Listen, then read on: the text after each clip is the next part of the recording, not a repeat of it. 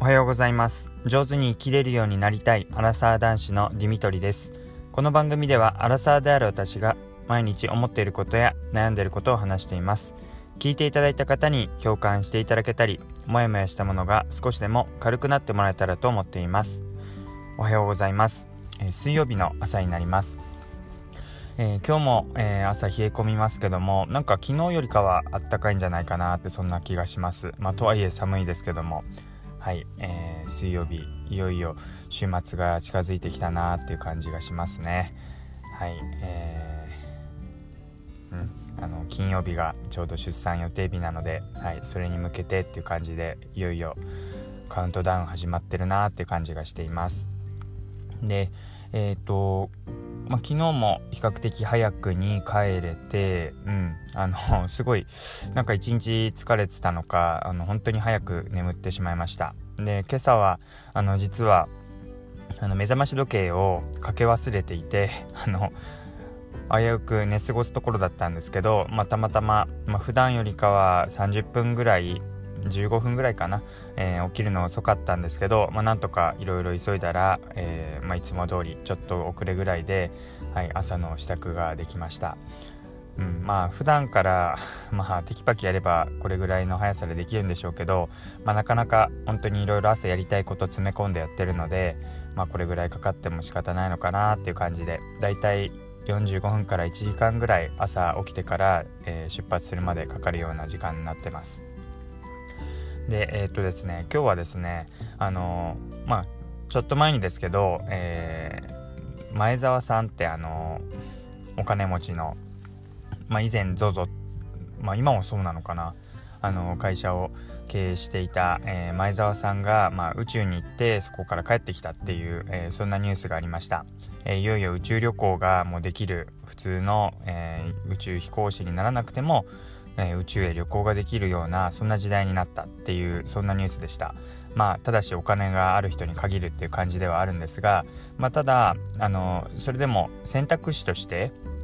まあ、行けないはずだった場所にもう行けるようになってるわけですよね。時代は進んでるなーってなんか遠い目しながらニュース聞いてたんですけど、まあなんかそこの、えー、宇宙に行くっていうあたりを、えー、ちょうど後輩と話していた時に、あの、すごいうまく比喩として、例えとして使っていた話があったので、あのそれが、ああ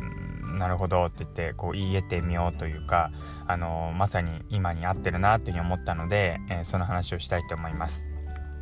えっと、まず、あの、まあ、どういうシチュエーションでそういう話が、えー、出たかというとですね、まあ、いろいろ今、働き方改革とか、まあ、いろんな権利がこう叫ばれていて、まあ、もともとあったものなんでしょうけど、まあ、ある意味で法律みたいな感じで、まあ、形だけあるけど、誰も使っていないとか、誰も意識していないっていうものが、まあ、そういうものも、まあ、権利だから、えー、使うべきだっていうことで、まあ、使っていったりとか、まあ、人のまあ、人権を意識するっていう上でもっとこうあるべきだっていう声が高まっていろいろと今までこう人の善意によって成り立っていたものっていうのがまあこう明らかになっていってそれは良くないっていうふうに是正されているっていうのが、まあ、現状あるかと思います。まあ、ブラック企業って言われるところの、まあ、長時間労働だったりとかなんかこう給与の問題だったりとか、まあ、パワハラって言われるようなものもそうですよね。そういうものが全部こう権利として今いろんなニュースだったりとか、まあ、社会にもこう広がっていってるなっていう印象があります。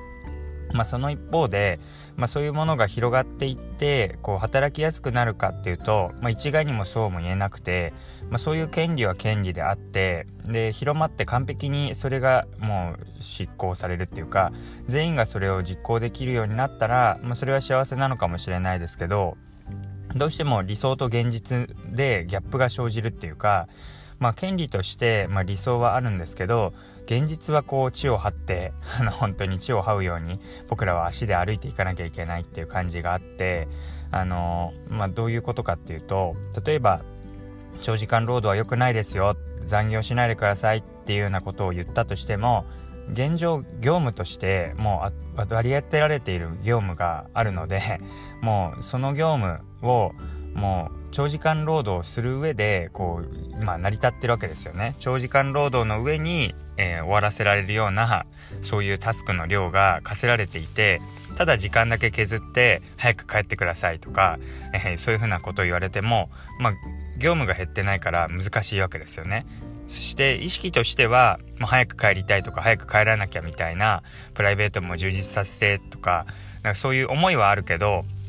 なかなかこう仕事の面で言うとそうもいかないっていうところで、まあ、管理職中間管理職って言われる方は特にその狭間に自分が決定権はないのに、まあ、上からこうしろ時間を削減するようにって言われるけど実際に業務はあのたくさんあるのでそんなにできませんっていうまさに上からは理想を突きつけられ下からは現実をこう求められるっていうか、えー、悩ま悩み相談を受けるっていうそういう理想と現実の狭間にいるなっていうことをすごい思いました。で、まあ、逆にこう、まあ、若手というかどうしてもこうそういう社会の流れとか、まあ、あるいはこう異業種の、えー、いいところの話を聞くと進んでこう権利をこう尊重するような会社のいい話を聞くとなんでうちの会社は全然そういうのが広まってないんだとか、えー、ないがしろにされてるみたいに不満だけこう募ってしまってある意味要求だけは高くなるけど全然それが、えー、現実として追いついてこないっていう状況にあって、まあ、どんどん不満が溜まっちゃうなっていうふうに、えー、そういうふうに感じてます。やっぱり後輩と話していても同じようなことを言っていて、まあ、理想はこうあるべきなのに現実は変わらないから、まあ、さらに言うとその後輩はだから上司は、えー、もうまるで使えないみたいなそこまで言い切ってたんですけど、まあ、ただ上司もきっとまあ、上司って言ってもそこまで権限のない人にとってはもうそうは分かってるけどコロナ禍でやるしかないんだよっていうそういう状況もあるだろうなと思ってどちらかというとそうやって、うん、ダメ出しされてる上司に対してこう同情してしまうんですがまあなんかそんな理想と現実をもう僕たちは間を生きてるなっていうふうに思っています。で、えー、前澤さんの話に戻るんですけど、まあ、それをこう後輩がまあ、話していた時になんかもう僕らは宇宙旅行も行けるんだけど実際行くのは群馬とかもう栃木県なんだよみたいな。あの群馬とか栃木をあのディスってるわけではないんですが、まあ、つまり関東近郊に住んでて、えー、ちょっと旅行っていうとまあ遠出少し、まあ、贅沢な旅行っていうとやっぱ群馬とか栃木とかその辺り北関東に行くっていうのがちょっと遠出だなっていう。実際は宇宙に行くこともできるわけですけども、まあ、僕らは結局群馬や栃木に旅行に行っているっていうなんかその状況が理想と現実だなって思ってまさにそれが今の働き方とかに合っているなって思ったのでなんかすごい言えて妙だなっていうふうに感じてしまいました。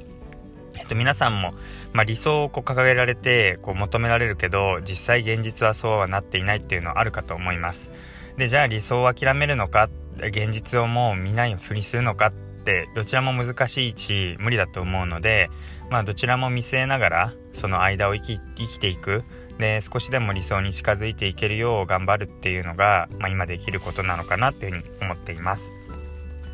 ということで今日は働き方と、えー、それを言い得ている、えー、なんかこう例えについて話をしました。最後まで聞いていただいてありがとうございました。またお会いしましょう。